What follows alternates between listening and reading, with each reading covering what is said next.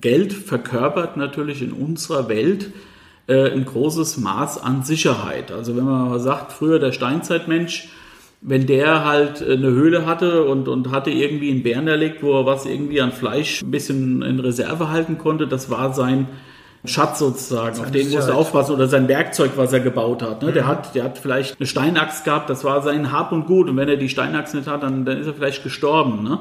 Wenn er das verloren hat, diese Steinaxt, war das für ihn also ein enormer Verlust und das, was damals äh, für die Menschen eben das Werkzeug war, das ist heute für uns Menschen natürlich das Geld, weil wenn wir in Not geraten, ist Geld das universale Tauschmittel, ja. mit dem ich äh, mir auch ein Stück weit Sicherheit oder überhaupt Chancen auch kaufen kann.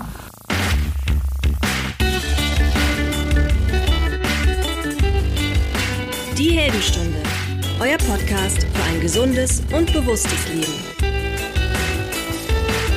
Herzlich willkommen in der Heldenstunde. Heute an diesem, ich würde sagen, sehr, sehr spannenden Thema, denn es geht um eine Sache, die unser Leben in positiver und auch in negativer Weise maßgeblich beeinflussen kann. Es geht heute um das liebe Geld. Auch um die eigene Wahrnehmung, um die eigene Beziehung zum Geld. Die kann nämlich völlig unterschiedlich geprägt sein. Zum Beispiel durch Kultur, Religion, Erziehung, Peer Group, eigene Erfahrungen, Marketing und so weiter. Und das ist auch viel in die deutsche Kultur, in die Sprache eingegangen. Wir finden zahlreiche Redewendungen um das Thema Geld und viele davon sind sogar auch negativ eingefärbt. Sowas wie Geld allein macht nicht glücklich, Geld regiert die Welt, Geld verdirbt den Charakter.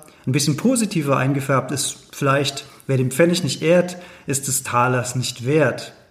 Aber wie auch immer wir persönlich die Rolle zum Geld definieren, welche Beziehung wir zum Geld haben, Geld kann maßgeblich unsere gesundheitliche Situation beeinflussen.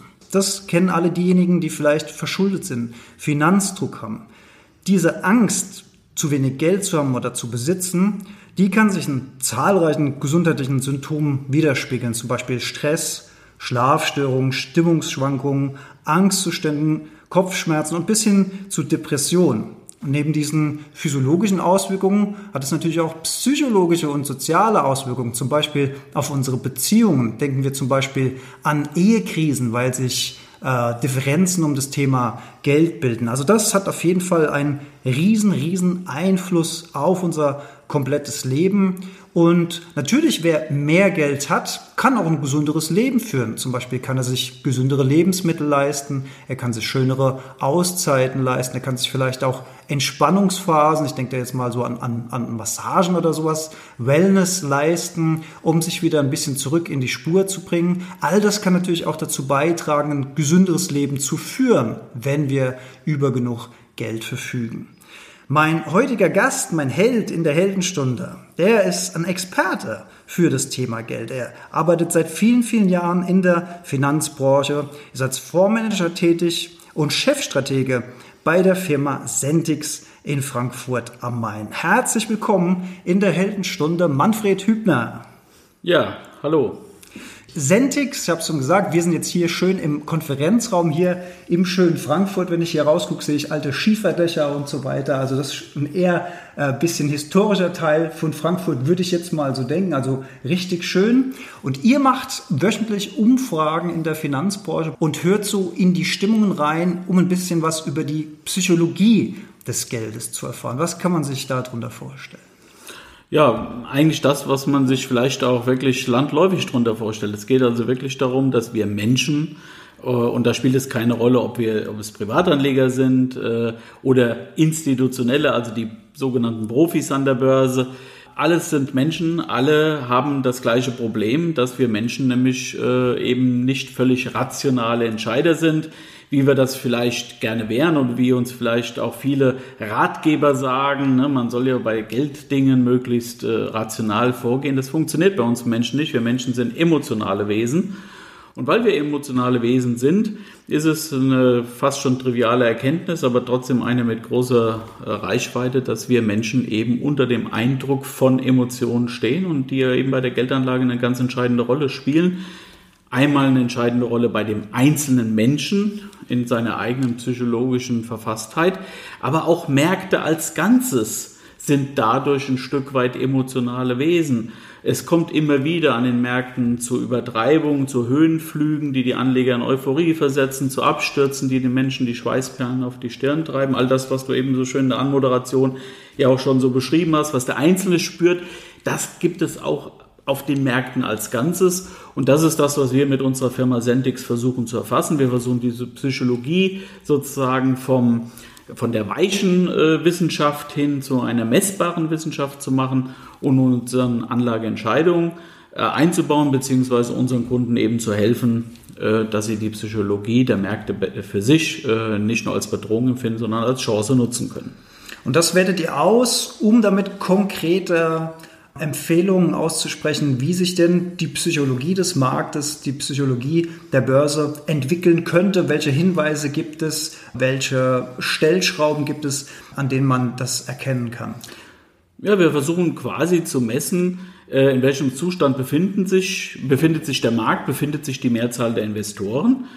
Weil wenn Menschen eine bestimmte Verfassung haben, ähm, dann neigen sie dazu, auch bestimmte Handlungen vorzunehmen. Ein, ein einfaches Beispiel, stellen wir uns vor, wir sind im Kino und plötzlich brennt Feuer aus. Dann weiß man einfach aus der Psychologie, dass dann der Überlebensinstinkt greift und die Anleger kopflos äh, zum nächsten Ausgang rennen.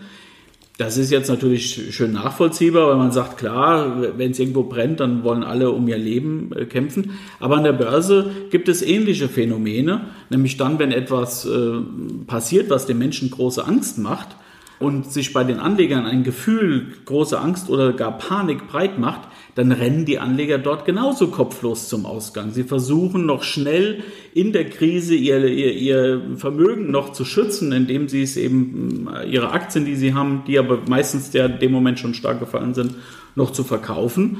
Und wenn man das weiß, dass Anleger in einer solchen Situation so reagieren und wenn man dann auch weiß, dass eine solche Panikreaktion meistens unbedacht ist, nämlich sie ist hoch emotional, da, äh, da denken die Anleger im Regelfall nicht mehr viel nach, dann ist das natürlich für Investoren, die sowas beobachten, in unserer Wissenschaft äh, eigentlich gute Gelegenheiten, mal drüber nachzudenken, ist das wirklich angemessen, diese Panikreaktion, oder gibt sich dem Investor, der ein bisschen nachdenkt, nicht eine gute Gelegenheit, etwas billig zu kaufen? Denn das ist ja immer die Kehrseite. Ne? Wenn je emotionaler die Anleger reagieren, desto mehr Chancen gibt es eigentlich für den Anleger, der in dem Moment kühlen Kopf bewahrt. Logisch reagiert. Ja. Und wie sehr wir Geld, Gewinne und Verluste unterschiedlich bewerten, das kann man, glaube ich, an einem ganz einfachen Beispiel festmachen, nämlich, dass uns Verlust sehr viel mehr schmerzt, als uns Gewinn Freude bereitet. Denken wir jetzt mal an ein einfaches Beispiel. Ich erziele 1000 Euro Gewinn an der Börse. Diese Freude, die ihn mir auslöst, ist emotional gesehen signifikant niedriger als das Schmerzgefühl, was ich empfinde, wenn ich 1000 Euro verliere. Das ist ja auch was völlig Irrationales, was, was mit dem Thema Geld passiert. Ja, im ersten Moment ist das erstmal unlogisch. Ne? Man würde jetzt sagen, mal gewinnt man, mal verliert man, solange unterm Strich sich das aufhebt, äh, ist ja noch nichts passiert. Äh, und dann würde man äh, denken, dass das müsste ja dann auch auf die Psychologie keine, keine große Wirkung haben. Es gibt inzwischen dafür einen Nobelpreis für die Erkenntnis an, die, an, an Kahnemann und Tversky Zwei Wissenschaftler, die schon Ende der 70er Jahre über Versuche herausgefunden haben, dass wir Menschen tatsächlich Gewinn und Verlust unterschiedlich bewerten. Das heißt, erst 100 Euro verlieren, dann wieder 100 Euro gewinnen, ist ja mein Konto eigentlich null. null. Aber psychologisch fühle ich mich als Anleger eigentlich immer noch ärmer. Genau genommen, man hat es auch durch genaue Versuche herausgefunden, bewerten wir Verluste zweieinhalb Mal stärker wow. als die Gewinne. Das heißt, wenn ich also 100 Euro verloren habe, muss ich 250 Euro gewinnen, um sozusagen mich eigentlich erstmal wieder so zu fühlen, wie ich mich sozusagen ohne die Handlung um, gefühlt um hätte. Um psychologisch wieder auf Null zu sein, sozusagen. Genau. Und äh, das hat natürlich eine ganze Reihe von, von Konsequenzen. Aber was hier vielleicht äh, an dem Punkt äh, für den Zuhörer erstmal wichtig ist, dass es überhaupt dieses Moment gibt und dass es uns Menschen wenn es um Gelddinge geht und natürlich an der Börse noch ganz besonders, äh, wenn es dann um Geld geht, wir einen enormen oder einem enormen Einfluss stehen von Emotionalitäten, aber auch einfach von man nennt das Heuristiken, also angelernten oder man kann fast sagen ererbten Verhaltensweisen auch, die einfach in uns Menschen drinstecken, die in der Historie, als wir sag mal, Steinzeitmenschen waren, uns sehr gute Dienste geleistet haben. Denn immerhin haben sie dazu beigetragen, dass die Menschheit sozusagen überlebt hat und sich auch positiv weiterentwickelt hat, die sich aber beim Umgang mit Geld als sehr fatal erweisen können.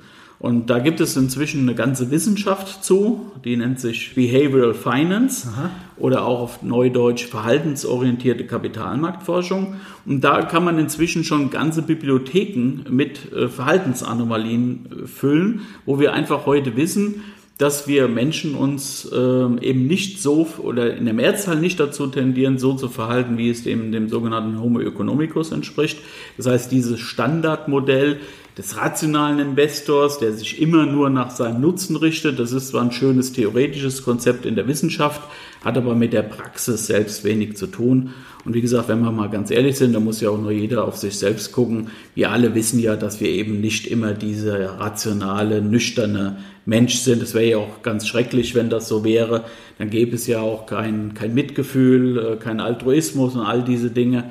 Äh, aber das muss man eben wissen und muss es auch berücksichtigen, weil nur das kann einem davor bewahren, große Fehler auch in Gelddingen zu tun. Gehen wir mal noch einen Schritt zurück. In meiner Anmoderation habe ich ja gesagt, dass es ja verschiedenste Arten und Weisen gibt, wie der einzelne Mensch, wie das Individuum auf das Thema Geld blickt. Teilweise ja, ähm, dass die Leute eine negative, destruktive Einstellung zum Geld haben, weil sie mit Geld etwas Negatives verbinden. Ne? Alles strebt und hängt äh, am Reichtum. Viele bewerten das negativ. Das ist wie gesagt, beeinflusst durch verschiedenste Erfahrungen, durch Erziehung und so weiter. Ich, ich denke mal kurz an meine Kindheit. Meine Eltern haben mich äh, relativ früh zur Sparsamkeit erzogen. Ich denke, das war zu dem damaligen Zeitpunkt auch äh, wichtig und richtig, das so zu kennen. Und ich weiß auch noch, äh, welche Mittel, Marketingmittel die Banken in unserem Ort hatten, um auch die Kinder schon mit ins Sparbuch sozusagen zu holen. Es gab also das sogenannte Kindersparbuch. Ich erinnere mich noch, dass die eine Bank hat dann auch so ein Poster zur Verfügung gestellt. Da konnte man, wenn man einen Betrag X angespart hat, hat man so ein Märkchen bekommen. Das konnte man dann aufkleben. Und wenn all diese Märkchen aufgeklebt waren, dann hat man eine Belohnung von der Bank bekommen. Unten hat man noch ein Sparziel definieren können. Ich hatte damals da drin stehen, Millionär werden. Das, das war mein Sparziel. Die andere Bank, da gab es Comichefte für Kinder, Knacks, der eine oder andere wird sich vielleicht noch erinnern. Ich weiß gar nicht, ob es das heute noch gibt. Aber das waren alles so das waren alles so Berührungspunkte zum Thema Geld, zum Thema Bank, zum Thema Sparen. Und das war ja auch schon die Umwandlung von einem 5-Mark-Stück in einen Betrag, der irgendwo eingedruckt wurde. Also zum Beispiel, das wurde ja noch richtig gedruckt früher. Ich weiß nicht, der, die Jüngeren werden das nicht kennen, aber die Älteren, da hat man das Sparbuch hingegeben, dann ist das durch so eine Druckmaschine gelaufen und dann war der neue Betrag ins Sparbuch eingetragen. Also so wurde ich geprägt zum Thema Geld. Mit welchem Mindset sollte man denn an das Thema Geld herangehen? Denn wenn man mal so ein bisschen in das Gesetz der Anziehung guckt, wenn ich natürlich mit einem Mindset reingehe, was das Thema Geld sehr negativ bewertet, ist es vielleicht auch nicht besonders verwunderlich, wenn ich nicht genug Mittel zur Verfügung habe. Mit was für einem Mindset geht denn so ein Finanzprofi wie du an das Thema Geld ran? Ja, also ich weiß gar nicht, ob ich ein spezielles Mindset habe, was ich so definieren könnte, aber klar ist natürlich, dass man im Laufe der Jahre enorm geprägt wird. Und wenn ich an meine eigene äh, Sozialisierung sozusagen im Umgang mit dem Faktor Geld denke, dann war das bei mir eher umgekehrt. Ich bin aus einem Elternhaus groß geworden, wo mir jetzt eigentlich keiner bewusst Sparen beigebracht hat. Allein schon deswegen, weil Geld äh, im Grunde genommen eigentlich immer sich durch Abwesenheit äh, ausgezeichnet hat. Äh, also sprich, es war, gab einfach gar nicht die Möglichkeit, jetzt groß zu sparen. Ich weiß noch, dass ich mal einen Familienausflug gemacht habe äh, zu Verwandten und da sind wir immer an so einer Sparkasse vorbeigefahren. Und das fand ich so schrecklich. Das war so ein kleiner, grauer, dunkler Kasten. Sah schon irgendwie ganz komisch aus. Und dann stand da auch noch Sparkasse drauf. Ich weiß, zu der Zeit war ich froh, wenn ich mal ein paar, paar D-Mark in der Tasche hatte, weil ich wollte ausgeben. Also äh, umso erstaunter war ich über mich selbst, äh, dass ich dann irgendwann auf die Idee kam, eine Bankausbildung zu machen bei einer Sparkasse. Mhm Ähm, aber auch das hatte ganz pragmatische Gründe gehabt. Äh, die Sparkassen haben damals mit die höchsten Ausbildungsvergütungen gezahlt. Und äh, so bin ich eigentlich auf der Bank gelandet, mehr aus dem Wunsch heraus, erstmal äh, einfach ein bisschen Geld zu verdienen und, und möglichst eben ja auch viel Geld zu verdienen. Insofern hatte ich also überhaupt kein Mindset auf, auf Sparen und diese Dinge. Generell glaube ich, wenn ich jetzt mal so die, die Entwicklungsgeschichte sehe, die ich dann genommen habe, ist natürlich klar, was viele an dem Thema Geld schon mal abschreckt, ist nicht nur, dass, dass sie natürlich in ihr, aus ihrem Umfeld heraus mit, mit äh, Dingen konfrontiert werden. Äh, wir brauchen ja nur mal zu schauen, wie zum Beispiel ganze politische Parteien über Geld reden. Parteien haben ja auch eine Anhängerschaft, eine Wählerschaft, eine bestimmte Klientel. Und wenn dann schon mehr oder weniger verpönt ist, so nach dem Motto, die bösen Reichen, die immer zu wenig zum allgemeinen Wesen beitragen und die armen Arbeiter, äh, dann begibt man sich natürlich schon mental so selbst eigentlich so ein bisschen in die, diese Situation hinein, dass man äh, aufpassen muss, dass man nicht äh, durch seine eigenen Glaubenssätze auch dauerhaft in seiner sozialen Schicht sozusagen gefangen ist. Das war ja bei mir auch so. Aber in den äh, Anfang der 80er Jahre, wo ich meine Ausbildung gemacht habe, war es doch noch, glaube ich, etwas leichter, eine gewisse soziale Mobilität zu entwickeln und eben auch für mich aus einem relativ einfachen Haushalt, einfachen Verhältnissen trotzdem auf eine Bank zu kommen und da dann auch mich weiterentwickeln zu können. Ja. Ähm, das ist natürlich auch erstmal der erste wichtige Punkt, dass man einfach sich bewusst machen muss, dass all das, was man glaubt über Geld und Wirtschaft zu wissen, das Erste, was man lernt, ist einfach das soziale Umfeld. Und es gibt große Unterschiede, wie natürlich Menschen aus verschiedenen Einkommens- und Vermögensschichten äh, auf das, den Faktor Geld einfach blicken. Weil natürlich auch mit der Verfügbarkeit von Geld sich auch wiederum die Einstellung ändert. Aber weil natürlich auch einfach damit, dass man vielleicht auch sieht, wie schwierig es ist, in einer bestimmten Einkommensklasse überhaupt sein Geld zu verdienen, auch diese, diese Haltung schon mal weicht, dass irgendwie die Reichen es irgendwie immer leicht haben müssen und dass man denen ja über die Steuer auch immer alles leicht wegnehmen kann, weil die haben ja scheinbar so viel und haben sich ja vielleicht am Ende irgendwie unredlich genommen. Ich glaube, wenn mehr Menschen einfach einen breiteren Zugang zu allen sozialen Schichten hätten. Also der Reiche mehr Kontakte auch mit ärmeren Leuten und die ärmeren Leute auch mehr Kontakte mit Reichen hätten, würde das der gegenseitige Respekt vor der jeweiligen Leistung äh, schon mal zunehmen und dann würde man eben auch zu einem anderen, zu einer anderen Betrachtung kommen, würde das Geld sozusagen lösen von der sozialen Frage mhm. und würde es erstmal als das sehen, was es ist. Es ist ja erstmal nur ein Austauschmittel.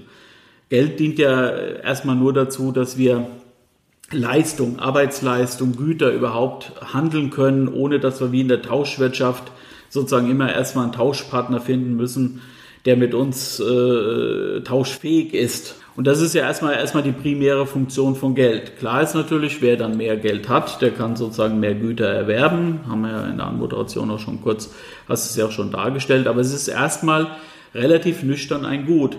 Und das war auch etwas, was ich gleich zu Anfang in meiner Banklaufbahn gelernt habe. Wenn man dann als junger Mensch in so eine Sparkasse kommt, darf dann mal an der Kasse mitgucken und sieht wieder jeden Tag 50.000, 100.000 äh, D-Mark über den Tresen gehen in beide Richtungen. Ja, dann am Anfang denkt man erstmal, mein Güte, was ein, ein Geld. Ich habe noch nie so viel Geld auf einem Haufen gesehen.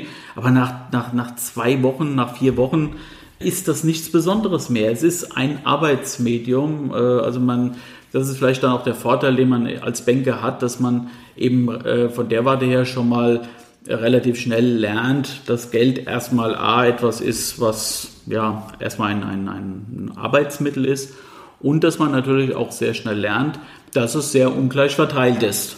Ja, weil es gibt natürlich, wenn man äh, auf so einer Bank arbeitet, dann trifft man viele Menschen, die sehr wenig Geld haben und man trifft eben halt auch leider weniger in der Anzahl, aber man trifft eben halt auch Menschen, die sehr viel Geld haben. Ich finde es schön, dass du das so rausgestellt hast, dass Geld erstmal eigentlich eine neutrale Sache ist und dass wir vielleicht im ersten Schritt diese ganze Emotionalität, die am Thema Geld hängt, erstmal ein bisschen runterfahren sollten und einfach mal darauf gucken, Geld ist ein Neutrum. Das ist eigentlich weder gut noch schlecht. Erst was der Mensch mit Geld macht, kann gut oder schlecht werden.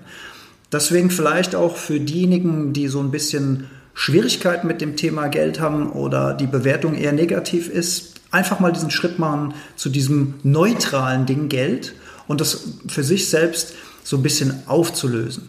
Und natürlich spannend, wenn du sagst, als Banker hast du Einblicke bekommen, hast du natürlich viele, viele Kunden gesehen. Ich stelle mir das in der Tat äh, sehr, sehr spannend vor. Ich habe übrigens mal ein Praktikum in der Bank gemacht, 14 Tage lang, habe im Archiv irgendwelche Dokumente sortiert und wusste danach, das ist nicht meine Welt.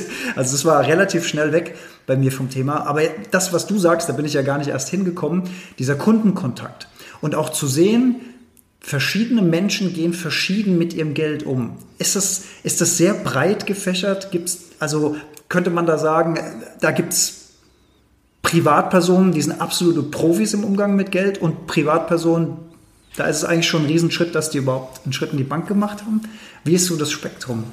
Ja, auf die Bank kommen ja alle, ähm, die, die ein bisschen Geld haben und was anzulegen haben bis zu denen, die nie welches haben und eigentlich jeden Monat immer wieder kommen, um auszuloten, ob sie die Kreditlinie noch mal etwas bisschen strecken können.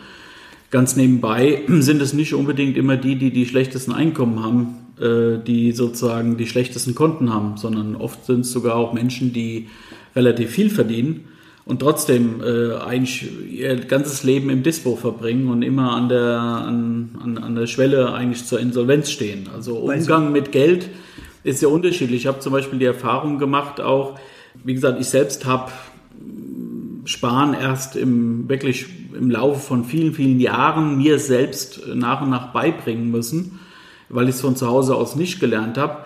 Habe aber dann zum Beispiel im Laufe äh, eben der Jahre auch gelernt, dass es durchaus Familien gab, die viel, noch weniger verdient haben, als es meiner Familie zur Verfügung stand, wo ich Geld immer als knappes Gut empfunden habe und die konnten noch was sparen. Mhm. Die haben aber halt auch sehr viel selbst gemacht. Die haben bei dem Umgang mit Geld sich ganz genau überlegt, wofür geben sie das Geld aus und haben äh, fehlendes Geld zum Beispiel dadurch ersetzt, dass sie eben, was weiß ich, eben die Sachen nicht zum Schneider gebracht haben, sondern selbst genäht haben oder, oder andere Dinge gemacht haben. Das sieht man oft nicht. Ne? Mhm. Also man denkt ja immer, okay, äh, wie gut es einem geht, wie gut sozusagen auch meine materielle Balance ist, es ist nur eine Frage des Einkommens. Ist es natürlich auch, aber es ist auch ganz erheblich eine Frage äh, des Ausgebens wofür gebe ich es aus, wie gebe ich es aus. Manche sagen halt, ich habe zwar kein Geld, aber äh, ich, hab, ich glaube, ich habe den Anspruch auf zwei Urlaube im Jahr und, und, und, und ein Auto, was weit über meiner Größenklasse liegt. Ja gut, die Einstellung kann ich haben, aber das bezahle ich dann halt äh, wahrscheinlich mit ordentlichen Kreditlinien und mit ordentlichen Zinsen, äh, die ich zahlen muss. Und andere, die sagen, nee, ich, ich habe halt dieses Geld nicht zur Verfügung, ich kaufe mir ein kleines Auto und ich fahre halt eben nicht zweimal im Jahr im Urlaub, sondern ich fahre nur einmal oder gar nicht. Äh, wie auch immer. Also es gibt, äh, das Erste, was man erstmal lernt, ist, dass es ein ganz großes Spektrum gibt und dass das sozusagen Financial Wellbeing, wie es auf, auf Englisch heißt, also wie gut es jemand finanziell geht, äh, eben nicht allein eine Funktion des, des Einkommens ist, sondern eine große Variabilität hat. Generell muss man nochmal sagen, dass natürlich das Wesentliche ist, ich habe eben so schön gesagt, Geld ist ein Neutrum. Äh, für einen Banker ist es das, es ist ein Arbeitsmittel. Für uns Menschen äh, ist es das natürlich nicht, weil Geld verkörpert natürlich in unserer Welt äh, ein großes Maß an Sicherheit. Also wenn man mal sagt, früher der Steinzeitmensch, wenn der halt eine Höhle hatte und, und hatte irgendwie einen Bären erlegt, wo er was irgendwie an Fleisch äh, ein bisschen in Reserve halten konnte, das war sein Schatz sozusagen, auf den muss er aufpassen oder sein Werkzeug, was er gebaut hat. Ne? Mhm. Der hat, der hat vielleicht äh, eine Steinachs gehabt, das war sein Hab und Gut und wenn er die Steinachs nicht hat, dann, dann ist er vielleicht gestorben. Ne? Wenn er das verloren hat, diese Steinachs, war das für ihn also ein enormer Verlust und das, was damals äh, für die Menschen eben das Werkzeug war, das ist heute für uns Menschen natürlich das Geld, weil wenn wir in Not geraten, ist Geld das universale Tauschmittel, ja. mit dem ich äh, mir auch ein Stück weit Sicherheit oder überhaupt Chancen auch kaufen kann. Und deswegen, das ist auch mit der zweite Grund oder auch der, der Hauptgrund, warum Gelddinge so wahnsinnig emotional ist, weil wenn wir Geld gewinnen oder verlieren, eben das auch in vielen Fällen, insbesondere beim Verlust, für viele Menschen als existenzielle Bedrohung wahrgenommen wird. Und ähm, dann natürlich eben psychologische Muster ablaufen, die wir sonst nur erleben, wenn wir wirklich schwerwiegende Verluste durchlaufen. Und äh, das muss ich, wie gesagt, einfach wissen, dass egal wie ich zu Geld stehe, egal wie mein Mindset ist, diese Grundpsychologie, über die wir vielleicht im späteren Verlauf des, des Blogs hier noch ein bisschen äh, näher sprechen können, die ist äh, quasi in jedem Menschen angelegt. Aber es gibt natürlich sehr, sehr unterschiedlichen Umgang dann mit diesem psychologischen Problem, weil ich kann mir, ich kann immer auf jedes Problem natürlich ganz unterschiedlich reagieren und es gibt halt Reaktionsweisen, die sind sozusagen zuträglicher, die erhöhen meine Chancen äh, beim Umgang mit Geld und es gibt Verhaltensweisen, die sind halt sehr abträglich. Du hast vorhin gesagt, du hast dir das Sparen selbst beigebracht. Bei mir haben meine Eltern mich gelehrt, einen Teil meines ja, Taschengeldes, was ich dann im Monat bekomme, oder vielleicht war es auch noch wöchentlich früher, zu sparen. Sparen, würde ich jetzt mal sagen, ist eine konservative Geschichte in meiner Wahrnehmung. Und was ich in den letzten Jahren oder was wir alle in den letzten Jahren ja auch gelernt haben, ist, dass Sparen plötzlich auch nicht mehr unbedingt so belohnt wird, wie es früher mal war. Ich denke da an Zinssätze, die meine Eltern früher noch mit gespartem Geld erwirtschaften konnten. Davon sind wir ja heute Welten davon entfernt. Ist Sparen heute falsch geworden? Nein, glaube ich jetzt nicht, zumal wir uns gerade, wenn man sagt, ja, früher habe ich noch Zinsen bekommen, heute nicht, dann ist allein schon diese Betrachtung, zeigt schon das erste Grundproblem, was wir beim Umgang mit Geld haben, nämlich man nennt das äh, die sogenannte Geldillusion. Was nutzt es mir, wenn ich 5% Zinsen bekomme, mein Geld aber durch Inflation 10% an Wert verliert? Dann habe ich real äh, quasi immer noch 5% weniger. Wir Menschen glauben aber, dass, weil wir diese 5% bekommen, dann kommt ja was auf mein, mein Konto hinzu und wir fühlen uns quasi reicher. Nominal, in nominalen Werten sind wir das. In realen Werten ist das noch lange nicht der Fall.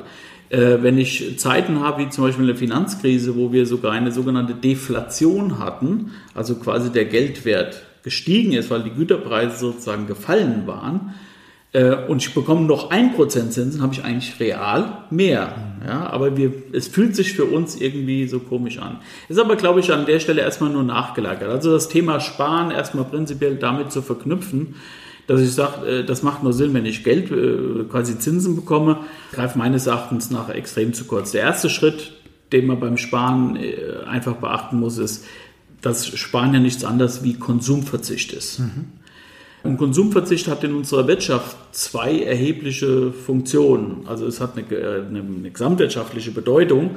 Denn erst der Konsumverzicht der sogenannten Sparer macht die Investitionen von anderen möglich, weil das Sparkapital, was in einer Volkswirtschaft gebildet wird, ist eigentlich das Kapital, was der Wirtschaft für Investitionen zur Verfügung steht. Denn wir bringen es zur Bank und die Bank kann es äh, im Prinzip äh, im Wirtschaftskreislauf zur Verfügung okay, steht. Durch das wir Geld, was ich dort spare. Ja. Genau, wir haben zwar das Thema, äh, werden jetzt vielleicht der eine oder andere einwenden, dass natürlich Banken nicht nur Geld verleihen, was sie äh, quasi in Spareinlagen ja. einnehmen, sondern auch eine sogenannte Geldschöpfung noch betreiben. Aber nichtsdestotrotz ist es einfach so, dass Volkswirtschaften, die eine hohe Sparquote haben, im Regelfall einen Überschuss an Kapital haben und das dazu führt, dass die Investitionsbedingungen, die Unternehmen haben, äh, per Saldo eher günstiger sind.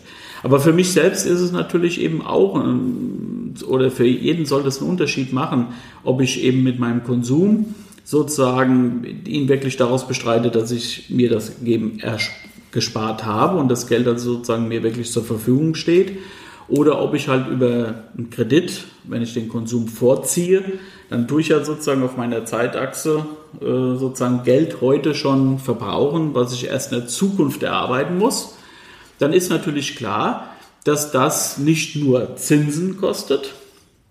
Zinsen kostet es mich auch in Zeiten, wenn ich auf mein Spargeld keine Zinsen mehr kriege. Also meine Vermögensbilanz ist ja als Kreditnehmer immer schlechter als als Sparer, weil ich ja eben viel mehr Zinsen zahle, als ich auf der Anlageseite bekommen würde.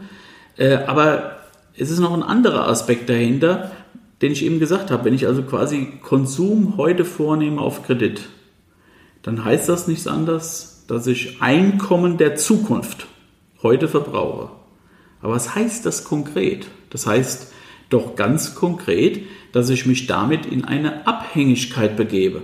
De facto führt es quasi dazu, dass ich mich, äh, ja, in Anführungsstrichen finanziell, ist jetzt ein hartes Wort, aber eigentlich versklave. Weil äh, ich muss arbeiten, um meinen Kredit zurückzubezahlen. Hm. Ja, das heißt also, alles das, was ich an Konsum vorwegnehme, nimmt mir de facto Freiheitsgrade.